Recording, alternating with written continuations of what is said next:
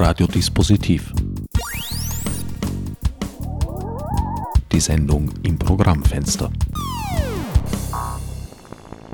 Willkommen bei Radiodispositiv. An den Mikrofonen begrüßt euch diesmal mein Sendungsgast René Lynx-Pfeiffer und der qua Sendevereinbarung vorschriftsmäßige Herbert Gnauer. DeepSec, Deep Intel und Third-Person-Track 14. bis 17. November, ich verrate es jetzt, obwohl es am Website sehr versteckt ist, also quasi Security by Obscurity, im Wiener Renaissance Hotel. Drei Veranstaltungen in einer sozusagen, kann man das so sagen?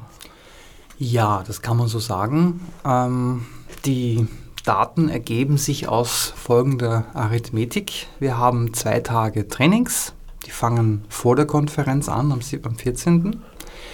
Dann haben wir eine kleinere Konferenz mit, äh, mit, einem, ja, mit dem Thema, wo es um, darum geht, wie, wie kann ich Sicherheit zum Beispiel erreichen, indem ich aufkläre, was kann ein Gegner, was sind die Bedrohungen. Das ist eine geschlossene Konferenz, heißt Deep Intel.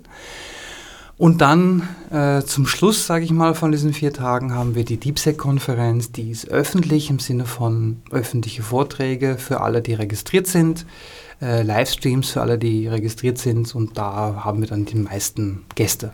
Also eigentlich zweimal DeepSec unterbrochen von einmal Deep Intel. Ja, und es klingt jetzt ein bisschen kompliziert, aber wir haben mal versucht, das auseinanderzuziehen. Aber weil wir so ein kleines Team sind, schaffen wir das von der Organisation her nicht. Du hast vorher gesagt, das ist eine wie geschlossene Veranstaltung. Was bedeutet das? Was muss man da vorweisen, um also, als geschlossen gelten zu dürfen? Geschlossen heißt, Deep Intel diskutiert, wie, wie kann ich Bedrohungen analysieren? Also sprich, wie, wie kann ich feststellen, was meinem Unternehmen, meiner Organisation gefährlich werden kann? Das heißt, ich muss mich ein bisschen mit Nachforschungen beschäftigen. Was können die Gegner? Was kann eine Schadsoftware? Und was wir halt nicht wollen, ist, äh, dass da jemand mitschaut, prüft, aha, ich habe mich gut versteckt, das kann ich noch besser machen. Das heißt, wir, wir schauen, was ist der Hintergrund von den Leuten und dann lassen wir sie zu oder auch nicht. Ja. Mhm. Man darf also kein Maulwurf sein. Wenn es geht, nicht. Ja, würde uns sehr freuen. Schlafende Maulwürfe können auch im Nachhinein erwachen. Äh, das ist also quasi eine, eine, eine brancheninterne Angelegenheit und nicht fürs Publikum gedacht.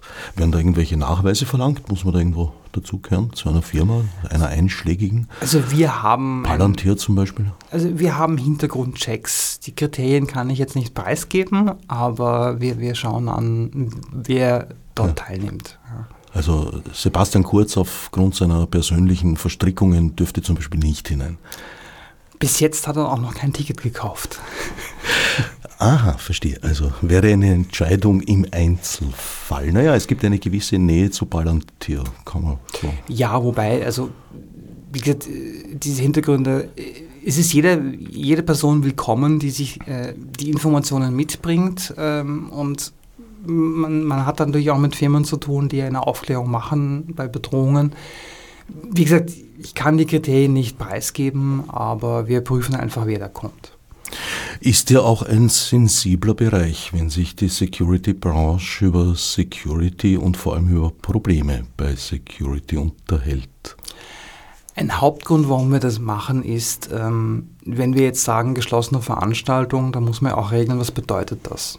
Und es gibt da, ähm, ich sag mal, ein, ein Protokoll, äh, das Traffic Light Protokoll, wie die Ampel, wo man klassifizieren kann, ähm, welchen Grad diese Veranstaltung hat. Wir sind da auf Gelb oder Amber. Und das bedeutet, dass die Teilnehmenden alle untereinander natürlich über das Thema reden können und sie können die Informationen, die sie gehört haben, auch an Bedarfsträger weitergeben. Das macht Sinn, weil wir wollen ja auch, dass man sich schützt und dass, wenn man was neu erfahren hat, dass man das eben auch verwenden kann.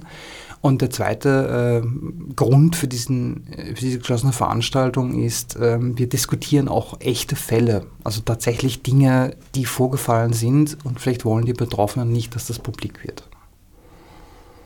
Deswegen werden wir den Austragungsort dieser Veranstaltung nicht verraten.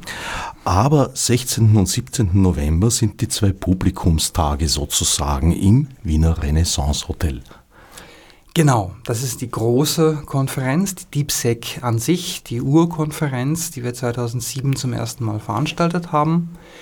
Und da haben wir ein bunteres Publikum, äh, wobei der Tenor ist, wir haben Gäste, die sich mit IT-Security oder Security äh, im digitalen Sinne beschäftigen müssen oder wollen. Und alles rund um dieses Thema wird dann in Vorträgen diskutiert und hoffentlich auch in den Pausen und darüber hinaus unter den Teilnehmern. Da habe ich als eifriger Leser des Newsletters erfahren, dass es eine Themenverschiebung gegeben hat. Ursprünglich sollte künstliche Intelligenz, Artificial Intelligence im Mittelpunkt stehen, den, äh, ja, wie soll ich sagen, äh, dem Hype des ersten Halbjahres zumindest äh, Rechnung tragend. Ja, und da macht man einen Call for Papers und äh, nicht immer schallt es so zurück, wie man in den Wald ruft. Ihr habt nämlich vor allem Einreichungen für Referate, Vorträge in etwas anderer Gewichtung bekommen. Ich meine, unterm Strich hängt ja alles irgendwie miteinander zusammen. Das stimmt und die Genese unseres Programms ist jedes Jahr also mich amüsiert, weil wir fangen ja im Februar an. Das heißt, im Februar öffnen wir den Call for Papers. Das heißt, wir fragen alle, die Interesse haben, ob sie irgendwelche Einreichungen machen können. Und von Februar bis November ist immer ein sehr großer Zeitraum. Und wir haben es noch nie geschafft, dass das Thema, was wir im Februar vorgeben, auch tatsächlich bis November durchhält. Es passieren immer Dinge, die wir nicht vorhersehen können. Und ähm, wie du gesagt hast, wir haben diese künstliche Intelligenz-Algorithmen, die im Jänner äh, durch die Welt gingen und publiziert wurden, die haben wir als Anlass genommen, weil wir haben gedacht, das könnte sich entwickeln. Und es kamen uns dann geopolitische Verwicklungen ins, äh, in die Quere. Aber ähm, es passt dann doch zusammen, weil ein, ein Fokus, den wir haben, wo auch ein, ein Vortrag ähm, stattfinden wird auf der DeepSec vom Fraunhofer Institut, der handelt um Deepfakes mit AI-Algorithmen. Also wie kann ich zum Beispiel Audio- und Videobeiträge äh, fälschen, so dass sie nicht auffallen? Wie kann ich die einsetzen? Und im Zuge der geopolitischen Auseinandersetzungen in den letzten Jahren ist ja Desinformation und Propaganda ein wesentlicher Punkt. Und da passt natürlich AI dann in dem Falle auch sehr gut dazu. Hat eine lange Geschichte. Dieser wesentliche Punkt ist eigentlich ein, eine wesentliche Linie, die sich schon seit Jahrzehnten, wenn man genauer schaut, durchzieht. Ja, ähm, meine Information ist ja ein, ein Gut, mit dem kann man sowohl informieren als auch manipulieren. Und man braucht dann nicht lange suchen, bis man dann Anzeichen dafür findet. Ja, ich meine, nicht nur auf Social-Media-Plattformen, auch abseits davon findet das statt. Und wir hatten auch neulich äh, in unserem Newsletter die ähm, Quelle, dass ähm, die US-Regierung an, äh, Nachforschungen angestellt hat und Nachweise hat, dass das Russland zum Beispiel in über 100 Ländern ähm, per Informationskampagnen Meinungen manipuliert und politische Positionen. Ich finde ja, dass es durchaus für euch spricht, dass ihr in der Lage seid, das dann äh, kurzfristig zu adaptieren.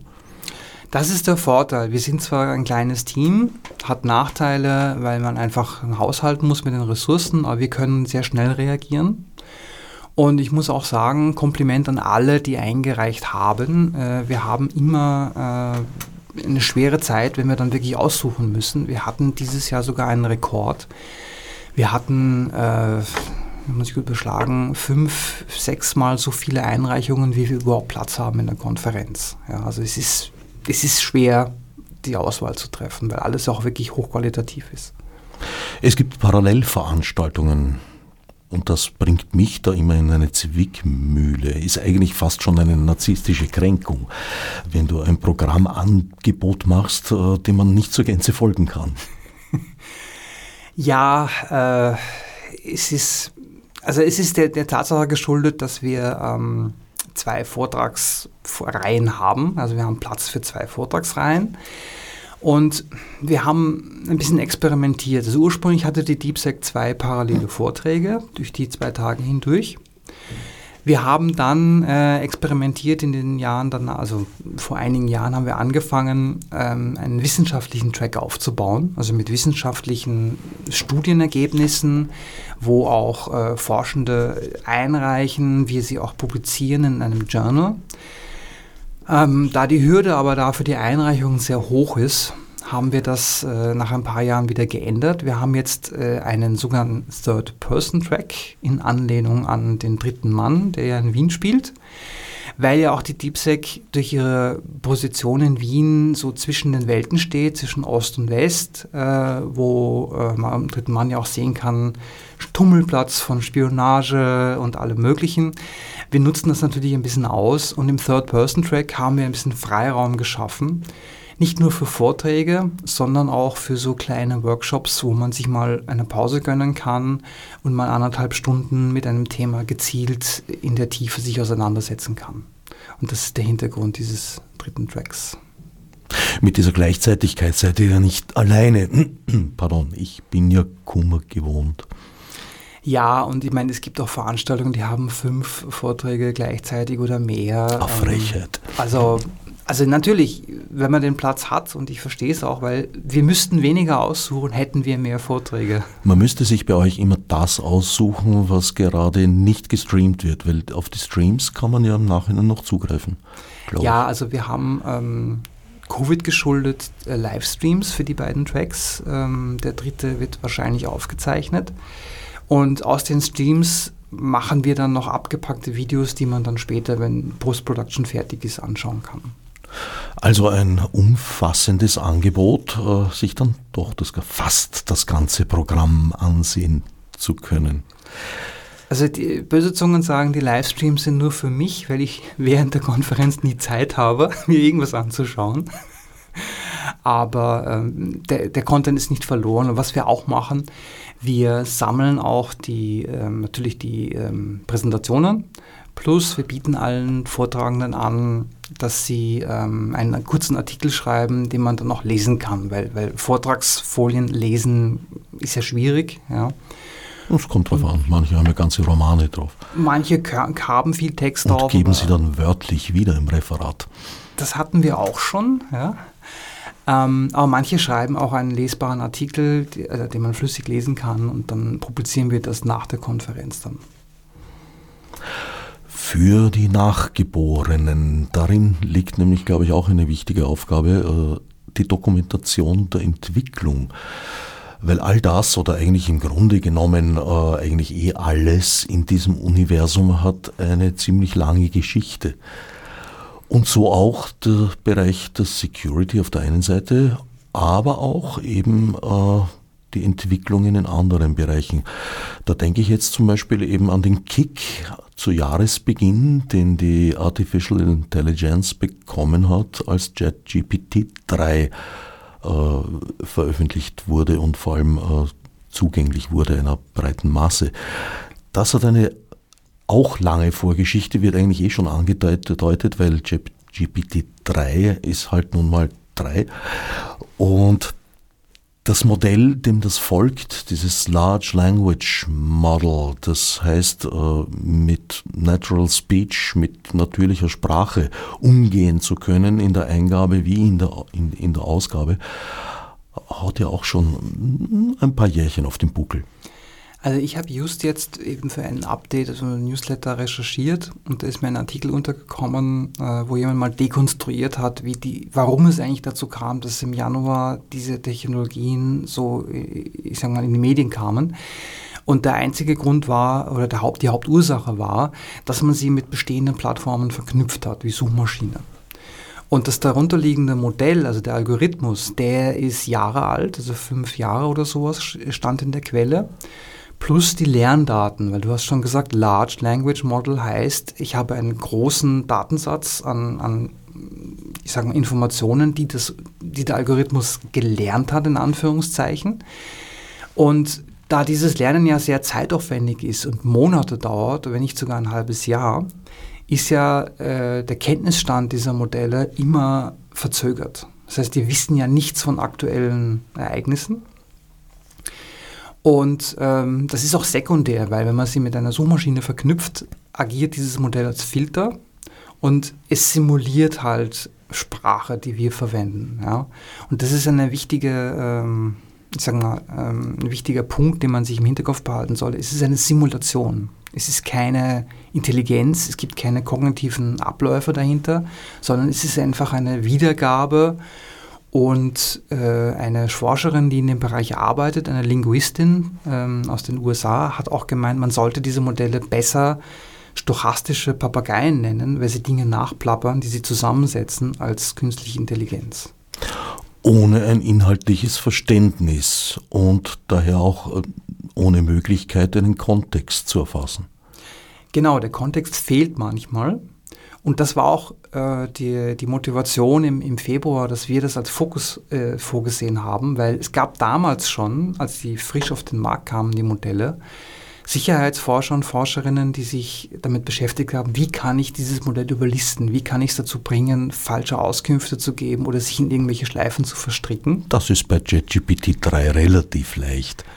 Genau, und wir haben einfach darauf gehofft, das wird lustig, weil vielleicht kommen dann Einreichungen mit aberwitzigen äh, Fehlern in diesen Algorithmen. Und äh, das ist ja auch gefährlich. Also sprich, wenn jetzt äh, diese Algorithmen verwendet werden, um sag mal, Dinge zusammenzutragen, die man dann unreflektiert weiterverarbeitet oder übernimmt, dann kann natürlich da großer Unfug oder können auch wirklich gravierende Fehler passieren. Aus meiner Sicht vermute ich außerdem äh, ein Experiment. Man hat merkbar vermieden, denselben oder dieselben Fehler zu begehen, die vor ein paar Jahren mal mit diesem berühmten Chatbot von Microsoft unterlaufen sind, der innerhalb von wenigen Stunden eigentlich nach der Veröffentlichung zum Hardcore-Extremisten mutiert ist, weil er offenbar nicht mit adäquaten Filtern ausgestattet war und da Inhalte aufgenommen und wiedergegeben hat, mit denen er gefüttert wurde durch User. Das ist bei JetGPT 3 von vornherein vermieden worden, das merkt man auch. Also er geht nie in eine Konfrontation. Wenn man ihm einen Fehler nachweist oder eine Ungenauigkeit, dann entschuldigt er sich immer dreimal und wenn man dann irgendwann einmal sagt, bitte hör auf dich zu entschuldigen, das geht auf die Nerven, sagt er, Entschuldigung, ich werde mich weniger entschuldigen, ist natürlich ein reines Lippenbekenntnis, weil dahinter ja auch kein Bewusstsein steht. Das heißt, eigentlich der Sinn meiner Worte in, natürlich nicht erfassbar ist in, in, in Wahrheit. Also, also an, an, solchen Beispielen merkt man auch, dass da die, die ich sag mal, kognitive Leistung fehlt, weil der Algorithmus weiß ja natürlich nicht, was eine Entschuldigung ist. Und deswegen ist die der Ausdruck Simulation besser geeignet, meines Erachtens. Ist aber ein wichtiger Punkt, weil ein solches User-Interface zu schaffen, das quasi wasserdicht ist gegen solche Querangriffe, wie sie Microsoft damals passiert sind und sie dazu gezwungen hat, äh, diesen Chatbot sehr schnell wieder vom Netz zu nehmen. Äh, das ist ja ungeheuer wichtig, wenn man diese Schnittstellen haben möchte und man will sie haben. Ja, wobei jetzt darf man eins nicht vergessen, hinter den Kulissen dieser Algorithmen geht viel vor und diese Algorithmen müssen auch gewartet werden. Weil das Problem ist nicht ganz weg. Man hat es zwar versucht zu verbessern oder zumindest nicht so leicht äh, zum Auftreten zu bringen, aber äh, diese Large Language Models haben äh, das Bedürfnis, sie müssen ständig gewartet werden. Man muss ständig schauen, gibt es eine, eine, einen Dialog, der irgendwas auslöst dann muss man das entsprechend behandeln. Und es haben auch, ähm, also OpenAI hat es zum Beispiel auch zugegeben, sie haben gesagt, sie können keine hundertprozentige äh, Vorkehrungen treffen, dass dieses Sprachmodell mal falsch abbiegt äh, und irgendwelchen Blödsinn halluziniert. Wie weit ist es heute noch Self-Learning? Das heißt, wie weit verändert sich bei ChatGPT im Speziellen heute noch der Datensatz, Datenschatz, der unermesslich also, ist? Ich glaube, bis zur Version, also bleiben wir jetzt mal bei ChatGPT, weil es gibt mehrere Modelle, die von verschiedenen Herstellern am Markt sind jetzt. Ähm, die Version 3 und 3,5, die hatte einen dokumentierten Korpus äh, von Daten, an denen das Modell gelernt hat. ChatGPT 4 äh, hat einen Korpus, der nicht publiziert ist. Das heißt, ich rede mit einem Sprachmodell, wo ich nicht weiß, woher die Information stammt, die ich da bekomme. Und OpenAI gibt es auch nicht preis. Ja, das heißt, äh, man weiß jetzt nicht, welche Quellen werden da verwendet. Und ein großes Problem, weil ich eben gemeint habe, es gibt Wartungen, die ständig an diesen Modellen stattfinden muss. Ähm, sie, ähm, sie, also sie prüfen die Dialoge, aber aus den Konversationen findet kein Lernen statt. Also man, das Modell ist eingefroren auf einem bestimmten Wissensstand und die Dialoge werden nicht zum Lernen herangezogen. Ich weiß nicht, ob das mal anders geplant ist, aber wenn man das macht, dann kann man natürlich dem Modell falsche Informationen einreden. Ich glaube nicht, dass das gewünscht ist. Aber es könnte zum Beispiel sein, was ich empirisch glaube, äh, erlebt zu haben, dass zum Beispiel äh, reduziert wurde, äh, dass ChatGPT Hinweise auf, auf Links gibt, auf andere Artikel. Das macht er nach meinem Erleben äh, weitaus seltener als am Anfang. Da war er sehr freigebig und hat äh, Links durch die Welt geschickt, die teilweise mit dem ursprünglichen Thema überhaupt nichts zu tun gehabt haben und hat halt einfach irgendwelche Behauptungen aufgestellt. Da gab es sehr viel Hohn äh, auf dem Fuße dafür und ich habe den Eindruck, das wurde reduziert. Das, damit ist der Bot vorsichtiger geworden. Das hat man auch aus Sicherheitsgründen gemacht, weil ähm, die Links kommen ja aus den Lerndaten. Das heißt, sie sind nicht unter der Kontrolle des Algorithmus oder der Firma oder der Organisation, die diesen Algorithmus jetzt zur Verfügung stellt. Und natürlich kann man diesen Link natürlich verändern. Und das sind auch bekannte Attacken. Zum Beispiel, ich kann ja eine Weile unter einem Link valide Informationen publizieren. Wenn sich das genug verbreitet hat, dann drehe ich den Link um oder ändere den Inhalt und dann verbreite ich plötzlich falsche Informationen oder Schadsoftware mit der Reputation des Originalinhalts. Und ich glaube, deswegen hat man das ein bisschen reduziert, um dann nicht ständig Fehler zu haben oder gröbere, ich sag mal, Vorkommnisse. Das der Datenschatz äh, nicht publiziert wird, äh, naja, das führt dazu, dass die Quellen unklar bleiben. Das hat wiederum äh, die Urheberrechtsinhaber und Inhaberinnen auf den Plan gerufen, nicht nur in Bezug auf äh, textbasiertes äh, Language äh, Model, sondern in sehr starkem Maße natürlich auch auf, auf Bildgenerierung mittels Artificial Intelligence. Das ist quasi ein völlig unlösbares Problem, weil ja, es ist eine Blackbox. Man wird die Quellen nicht nachweisen können und insofern wird es sehr schwer sein, äh, Ansprüche durchzusetzen, die jetzt von einer Pauschalabgeltung sich unterscheiden. Also das liegt teilweise jetzt auch an, den, an der Funktionsweise des Algorithmus, weil die Inhalte werden natürlich vermischt und in eine andere Form gebracht bei diesem Lernprozess. Und diese, äh, ich sag mal, diese Transformation, die verhindert, dass ich jetzt klar sagen kann, was von wo kommt. Und das ist ein großes Problem, weil umgekehrt heißt es auch, wenn ich jetzt zum Beispiel einem Anbieter sage, bitte lösch meinen Text aus deinem Lernkorpus, dann geht das nicht. Also sprich, wenn mal was gelernt wurde und dann da drin irgendwo äh, gespeichert ist, dann kann man nicht gezielt diese Quelle wieder entfernen, weil der Algorithmus das nicht erlaubt. Also es ist so komplex, dass es gar nicht geht. Ja, man kann nur, bevor der Lernprozess stattfindet, das blocken. Und das betrifft eigentlich alle. Also ich, alle Personen, die, die publizieren, ja, sei es, es ist, es nur ein Blog oder es von mir aus Social Media oder sonst irgendwo, sobald man das online hat und man wird erfasst äh, äh, von, von äh, ich sag mal, äh, einem Prozess, der diese Sachen aus dem Netz holt, ja, dann ist man automatisch in diesem Korpus drin. Und nachdem es ja zum Beispiel die DeepSec seit 2007 gibt, rechne ich mal damit, dass unsere Blogbeiträge da auch schon irgendwo drin gelandet sind. Wir haben die zwar jetzt für diese Bots geblockt, aber das, was bisher gelernt und publiziert wurde, das ist ja schon draußen, sage ich mal, und man kann es auch nicht wieder entfernen. Naja gut, bei den Inhalten der DeepSec fände ich das ja mal oberflächlich betrachtet zumindest durchaus positiv. Das Problem ist nur, ähm, wenn ich jetzt jemandem sage, hey, lass uns einen Blogartikel schreiben, dann ist der Zweck klar definiert.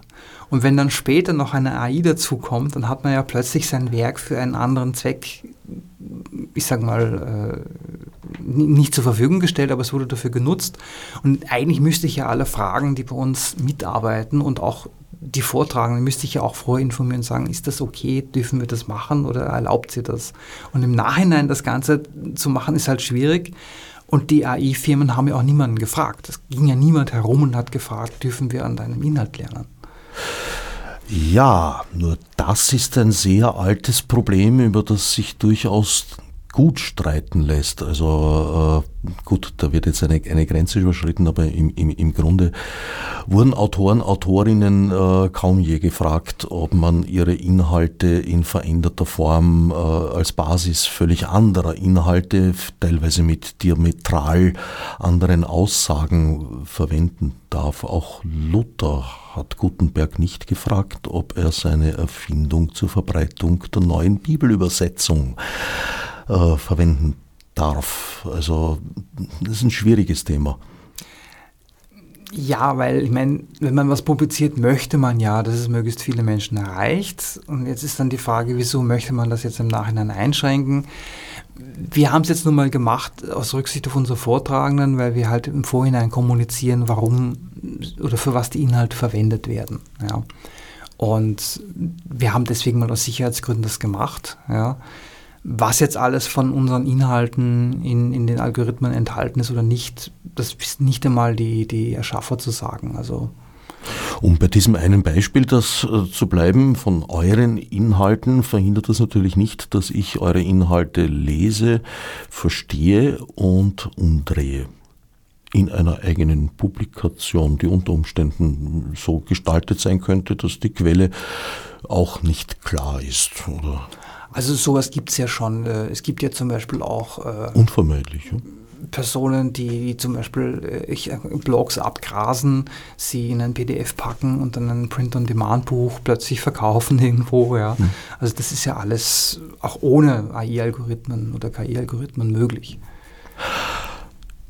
Und du hast angesprochen das Problem der überalterten Lerndaten, Trainingsdaten. Das ist äh, auch ein Problem jetzt äh, bei diesem äh, bekannten AMS-Algorithmus, von dem keiner genau weiß, läuft er jetzt, wenn ja, in welchem Zusammenhang. Äh, das sind jedenfalls Lerndaten, die aus einer Zeit vor Covid stammen. Und ich denke, der Arbeitsmarkt hat sich in den Covid-Jahren doch ziemlich stark verändert. Das heißt, eigentlich kann man das kübeln und von neu beginnen.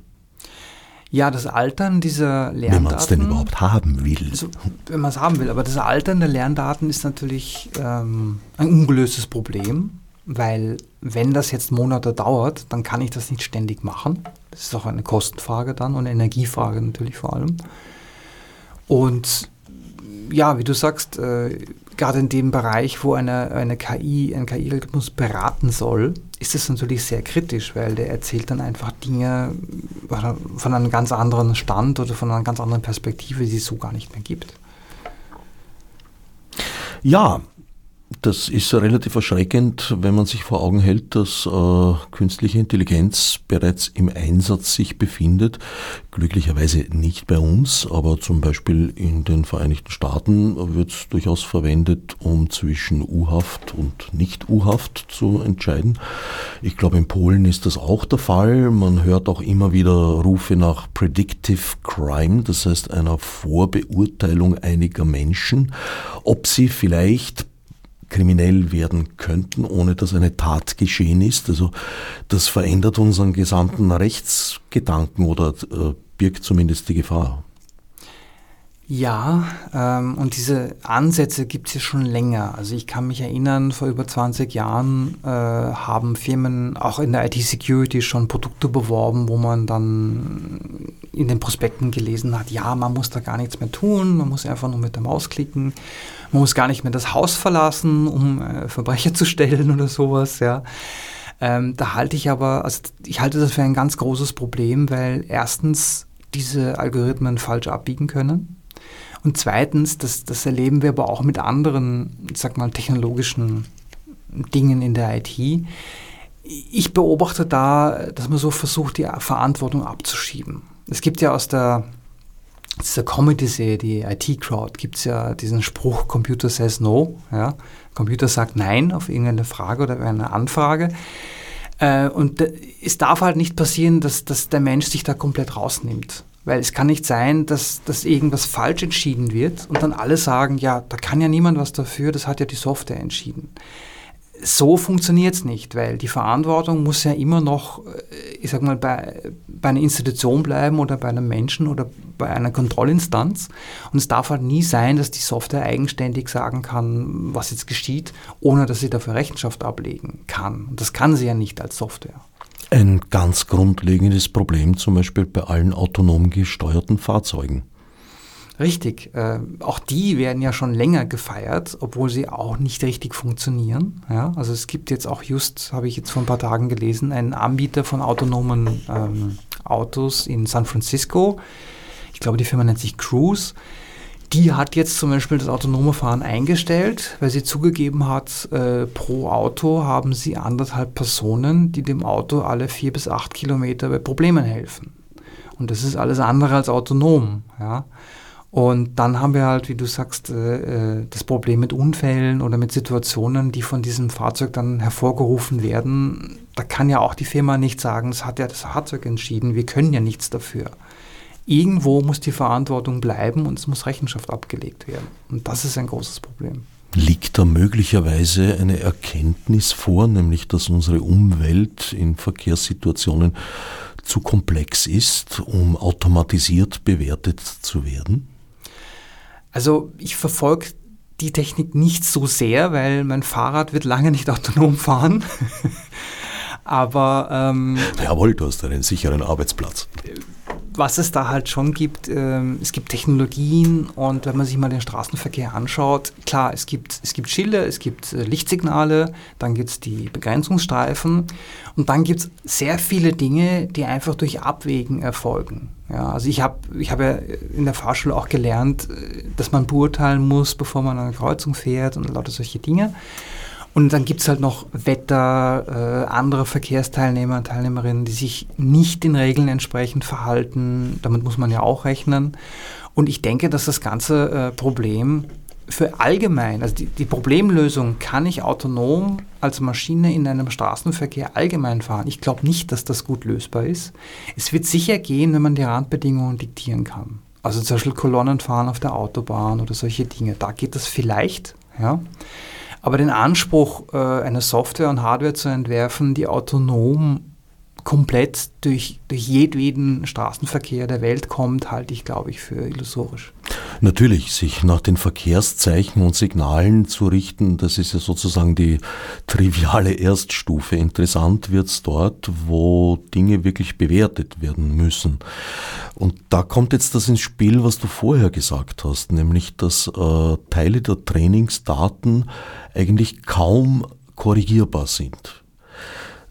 Wenn ich das jetzt äh, zusammenbringe mit diesem berühmten Beispiel, wo bei Bilderkennungssoftware dunkelhäutige Menschen als Gorillas klassifiziert wurden und die notdürftige Reparatur war dann im Endeffekt vereinfacht gesagt den Begriff Gorilla aus dem Antwortkatalog zu streichen. Aber das eigentliche Problem blieb weiter bestehen dahinter. Also da ist ein sehr notdürftiges Pflaster aufgeklebt worden. Wenn ich das jetzt übertrage und mir denke, naja, der Unterschied, ob da jetzt ein Mensch steht oder ein Gorilla, würde vielleicht bei der Entscheidungsfindung eines autonom gesteuerten Fahrzeuges eine gewisse Rolle spielen. Ich würde es nur nie erfahren, weil es eine Blackbox ist.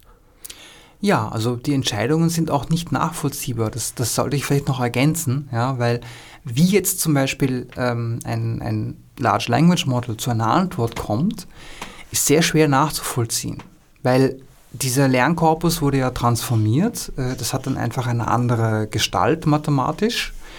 Und äh, die, die, große Frage, warum man jetzt diese Antwort bekommt, die wird man wahrscheinlich auch nicht mal mit einem Debug-Log-File oder sowas herausfinden, sondern das ist halt einfach das, was das was der Algorithmus sich berechnet hat, ich sage jetzt absichtlich nicht überlegt hat. Ja.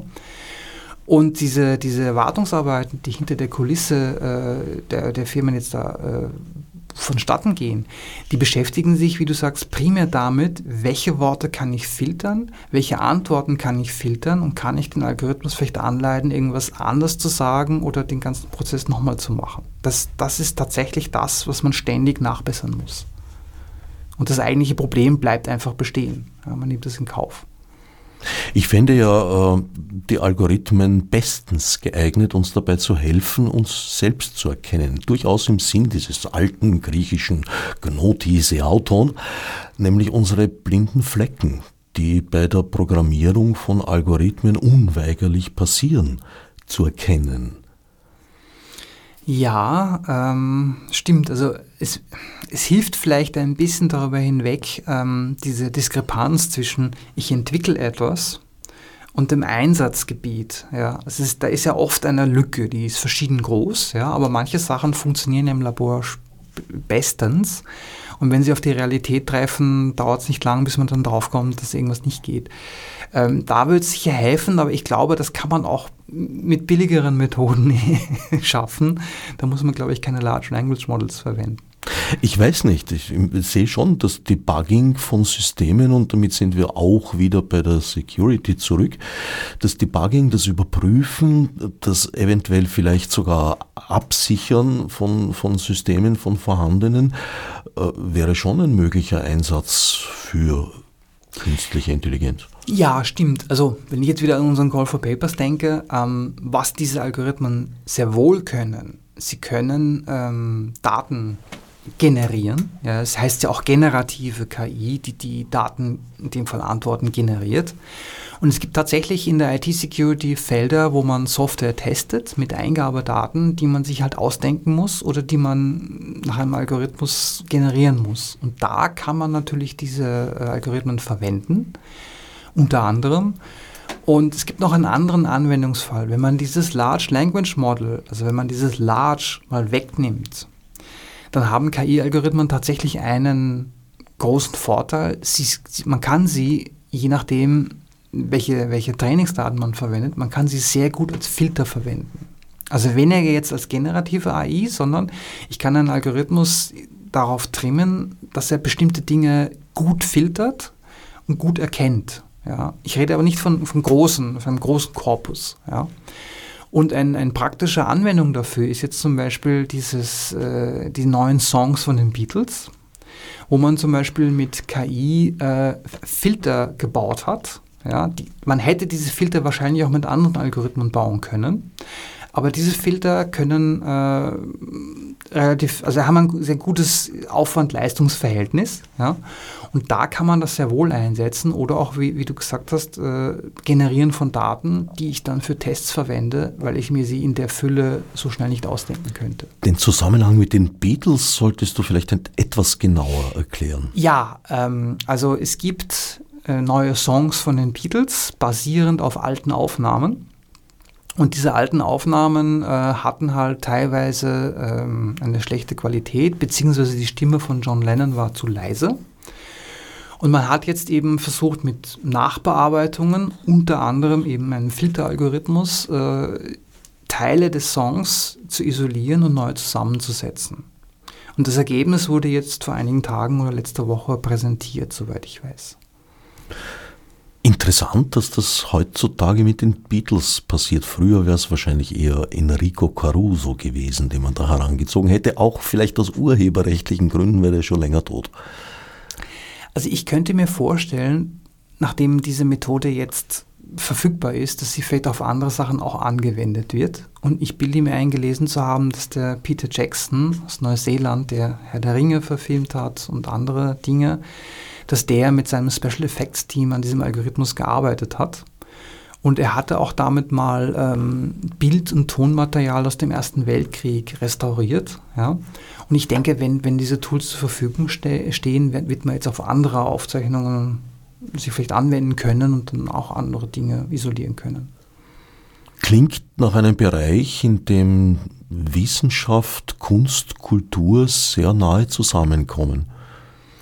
Ja, äh, also es, es, freut mich auch, wenn ich sowas höre, weil man merkt halt, es ist interdisziplinär, genauso wie die IT-Security. Ich kann nicht mit einem Teilwissen sehr viel erreichen. Und ich finde es auch schön zu sehen, wenn, wenn diese Dinge zusammenspielen und etwas Produktives schaffen. In jeder Gefährdung liegt auch eine Chance, könnte man sagen. Naja, wenn man sich mit IT-Security beschäftigt, muss man das zwangsläufig so sehen, weil sonst bekommt man gesundheitliche Probleme.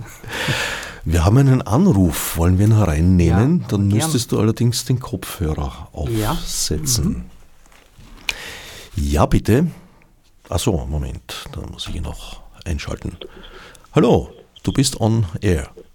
Ja, hallo, Gabriel spricht. Ich hätte folgendes Anliegen, nur entschuldige, wenn ihr am Anfang, wir den Anfang nicht gehört, wenn ihr das eh schon besprochen habt.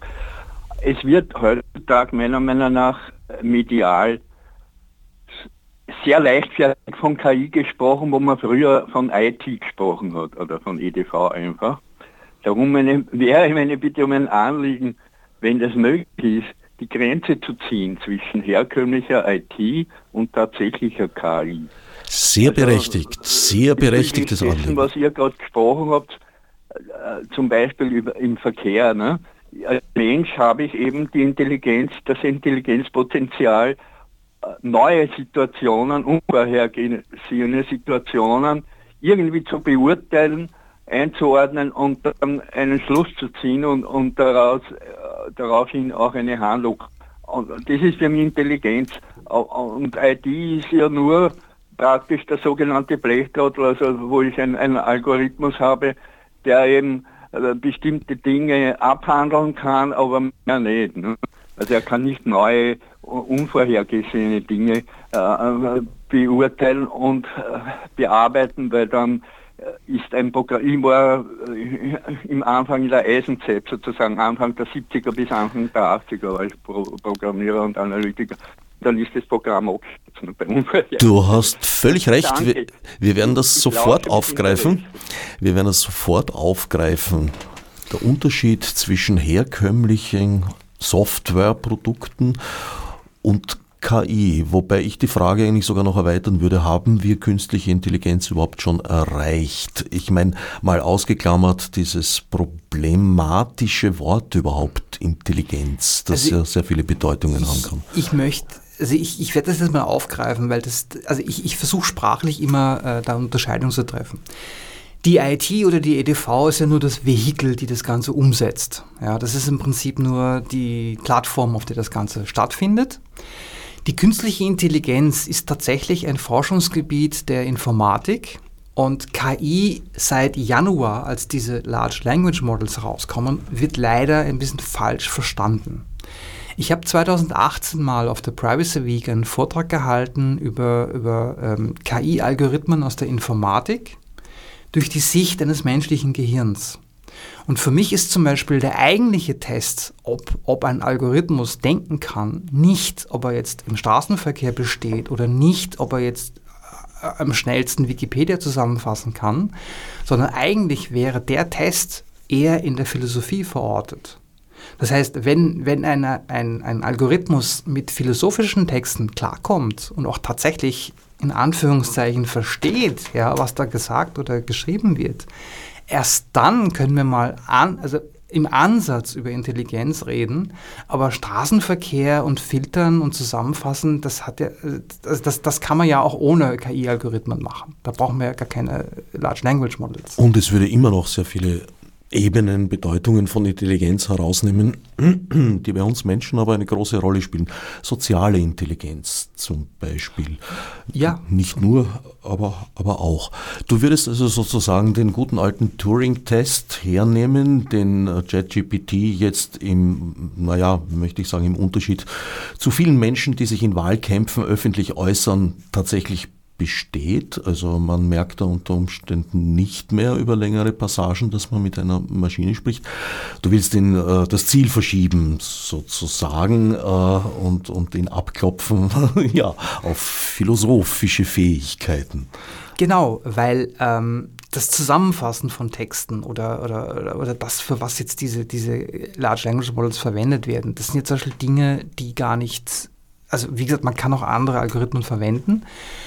Und es gibt ja auch Ansätze zum Beispiel ähm, in, der, in der Ausbildung, diese, also ChatGPT, GPT zum Beispiel, äh, ist, wird ja auch gern verwendet von Schülern und Studierenden äh, zur.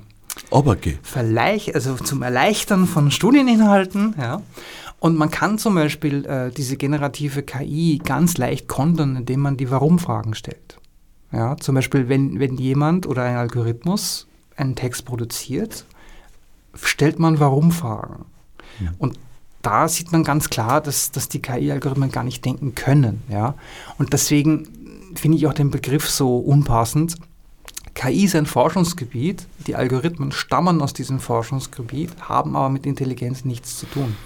Das ist Dummerweise gibt es da aber halt äh, findige Menschen, die dieses Forschungsgebiet oder sagen wir mal Zwischenstadien erreichte auf diesem Forschungsgebiet äh, kommerziell verwerten wollen und dann äh, versprechen, dass die Lösungen bringen, die weit außerhalb eigentlich des denkbaren Bereichs sind. Deswegen habe ich eben auch ein bisschen ausgeholt bei diesem autonomen Fahren. Das ist da genau dasselbe. Ja. Dass Autos, und ich nenne jetzt absichtlich keine Hersteller, äh, autonom fahren sollen, ist ja schon über zehn Jahren schon in aller Munde und die Hersteller oder die Betreiber behaupten das ja auch. Und jetzt erfährt man, dass es nicht stimmt. Na, im Grunde haben sie, soweit ich weiß, vielleicht stimmen die Zahlen noch nicht, aber ich denke schon, haben sie im Vergleich zu einem menschlichen Fahrer von allein der Unfallstatistik her eigentlich ganz gute Werte. Aber das Problem ist halt, einen menschlichen Fahrer kann ich zur Verantwortung ziehen. Das ist bei einer KI, autonomen Steuerung, kaum möglich. Äh, ja, dann kommen wir wieder zum Rechenschaftsproblem und das muss zuerst gelöst sein oder definiert sein. Ja, ich kann ja auch definieren, schön, dass, dass dieser Algorithmus das jetzt entscheidet, dann ist halt der Hersteller zur Rechenschaft zu ziehen. Und dann ist, hat man zumindest eine Entscheidung getroffen. Ja. Und das, das fehlt. Und ich meine, um nochmal zurück zur IT-Security zu kommen, dort ist es ja ein bisschen leichter und schwerer, weil ein, ein Sicherheitssystem muss ja jetzt kein Fahrzeug bewegen. Ja, ich könnte ja zum Beispiel mir das Netzwerk anschauen und könnte überlegen, lass doch einfach einen Algorithmus mal schauen, ob wir gerade angegriffen werden und wenn ja, wie. Ja. Und dann kann dieser Algorithmus auch filtern, prüfen und kann dann sagen, aha, okay, äh, das ist ein Angriff und das nicht. Und dann haben wir dasselbe Rechenschaftsproblem. Ja. Stimmt das oder stimmt das nicht? Wir haben wieder einen Anruf. Wie ungewohnt, oder? Wurde aufgegeben? Nein, wurde nicht. Also bitteschön. Du bist hallo? Er. Ja, hallo. Hallo, ja, Entschuldigung, nochmal Gabor. Mir ist jetzt noch was eingefallen, was mir sehr wichtig ist und mich schon lange beschäftigt. Ich habe ein Buch, wahrscheinlich kennt Sie den Mikko Lukaku, äh, ein so ein Populär, ich weiß nicht, Populärphysiker. Es ist leider schon elf Jahre alt, nennt sich die Physik der Zukunft. Und da schreibt er eigentlich, dass echte KI derartig riesige Mengen an Kapazität braucht, das heißt Speicherkapazität, äh, die also Unmengen von Energie verschlingen, gleichzeitig auch Unmengen von Kühlwasser. Eine Frage jetzt, äh, hat sich das in diesen elf Jahren jetzt schon derartig minimiert, dass das Problem nicht mehr besteht oder besteht es noch nicht mehr? Das heißt also, mhm. sind die, die mhm. Chips oder was wie immer man das nennen will, schon derartig minimiert worden, dass sie nicht mehr so ja. riesige Energiekapazitäten braucht ja. für echte KI und auch nicht mehr so viel Kühlwasser und, oder besteht das Problem? Und die Steigerung der Leistungsfähigkeit. Ja. Dankeschön. Ja, auch das ist natürlich eine interessante Frage, wobei da würde ich äh, mal so gefühlsmäßig aus dem Bauch tippen. Das ist eine Frage der Zeit. Mm, da wäre ich vorsichtig, weil mein Hintergrund ist ja auch in der Physik. Ich bin ja als Physiker ausgebildet und ich habe. Ähm, ja, hast aber deine Diplomarbeit nie abgegeben. Ich vermute, Minute aus sicherheitstechnischen aus Gründen? Aus Sicherheitsgründen, die ist äh, nur für ein geschlossenes Publikum Geist gedacht, nein. Aber ich habe mir die Energiefrage auch schon gestellt und es gibt dazu auch schon Publikationen. Äh, Microsoft und Google haben, äh, also weil sie auch Energie und, und Wasser für Kühlung verbrauchen, sie haben auch tatsächlich gesagt, ja, dass die, der Kühlaufwand für ChatGPT und andere Algorithmen gigantisch war.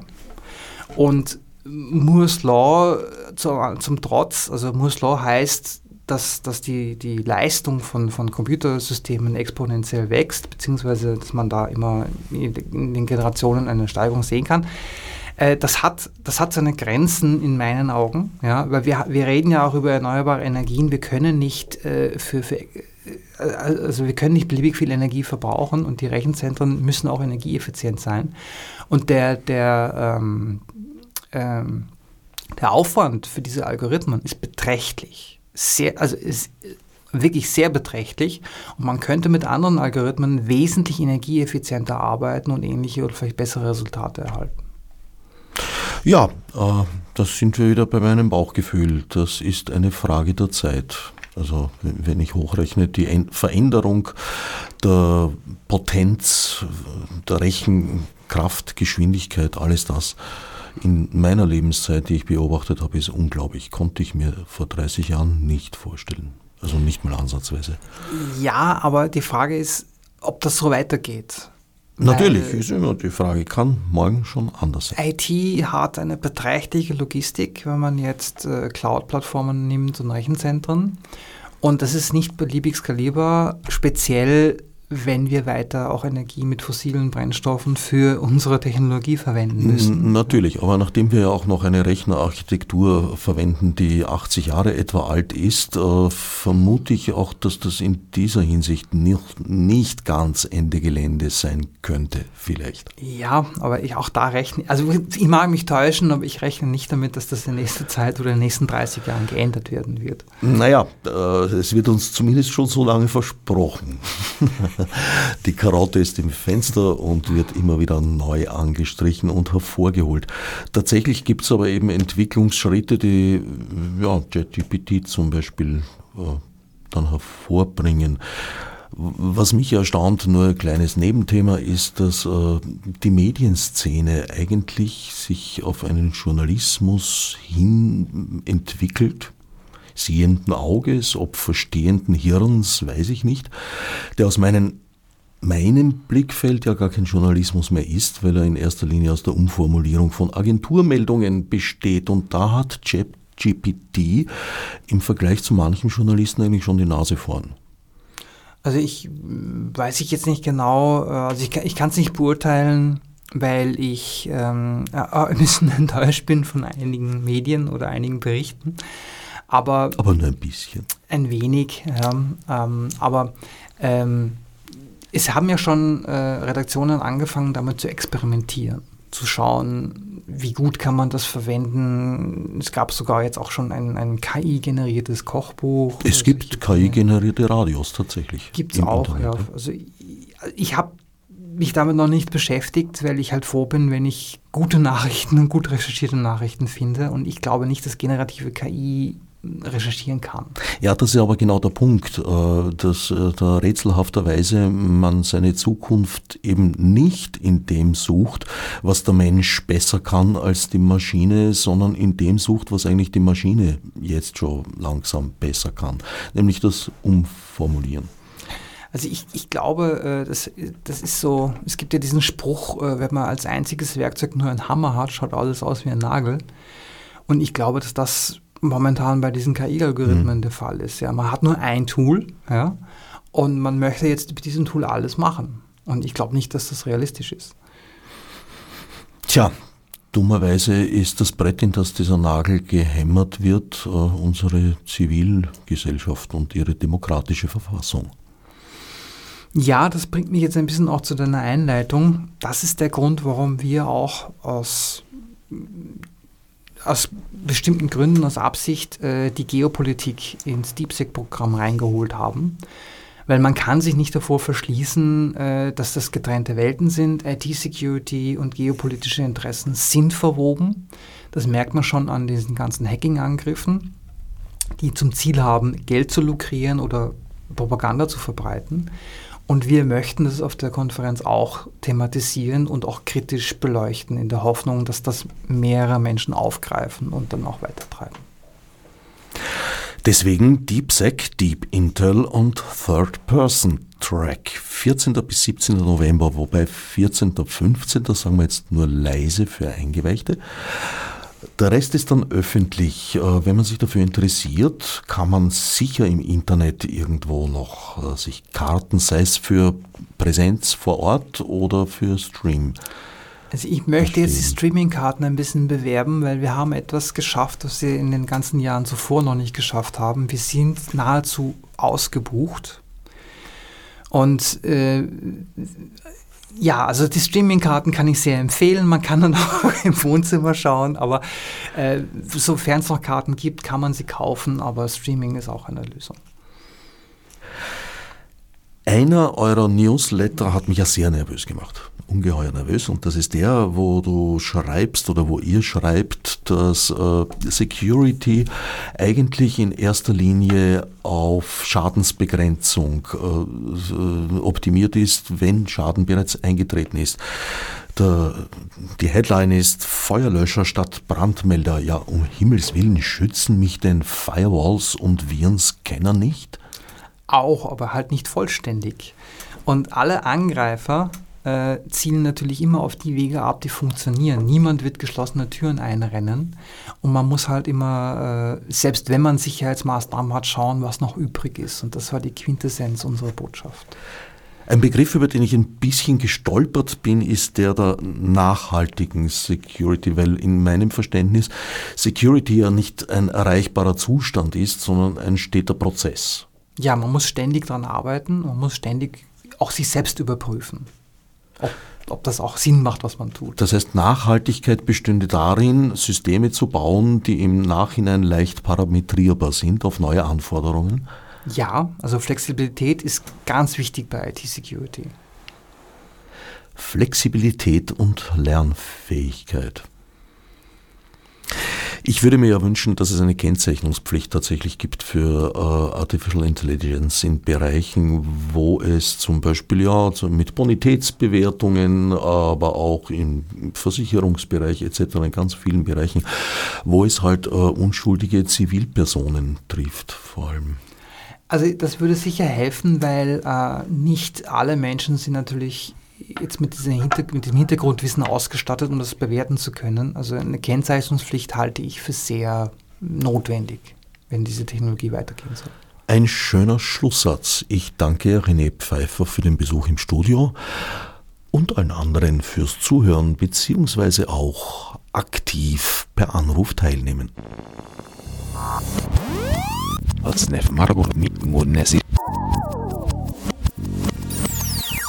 fiz de subsídio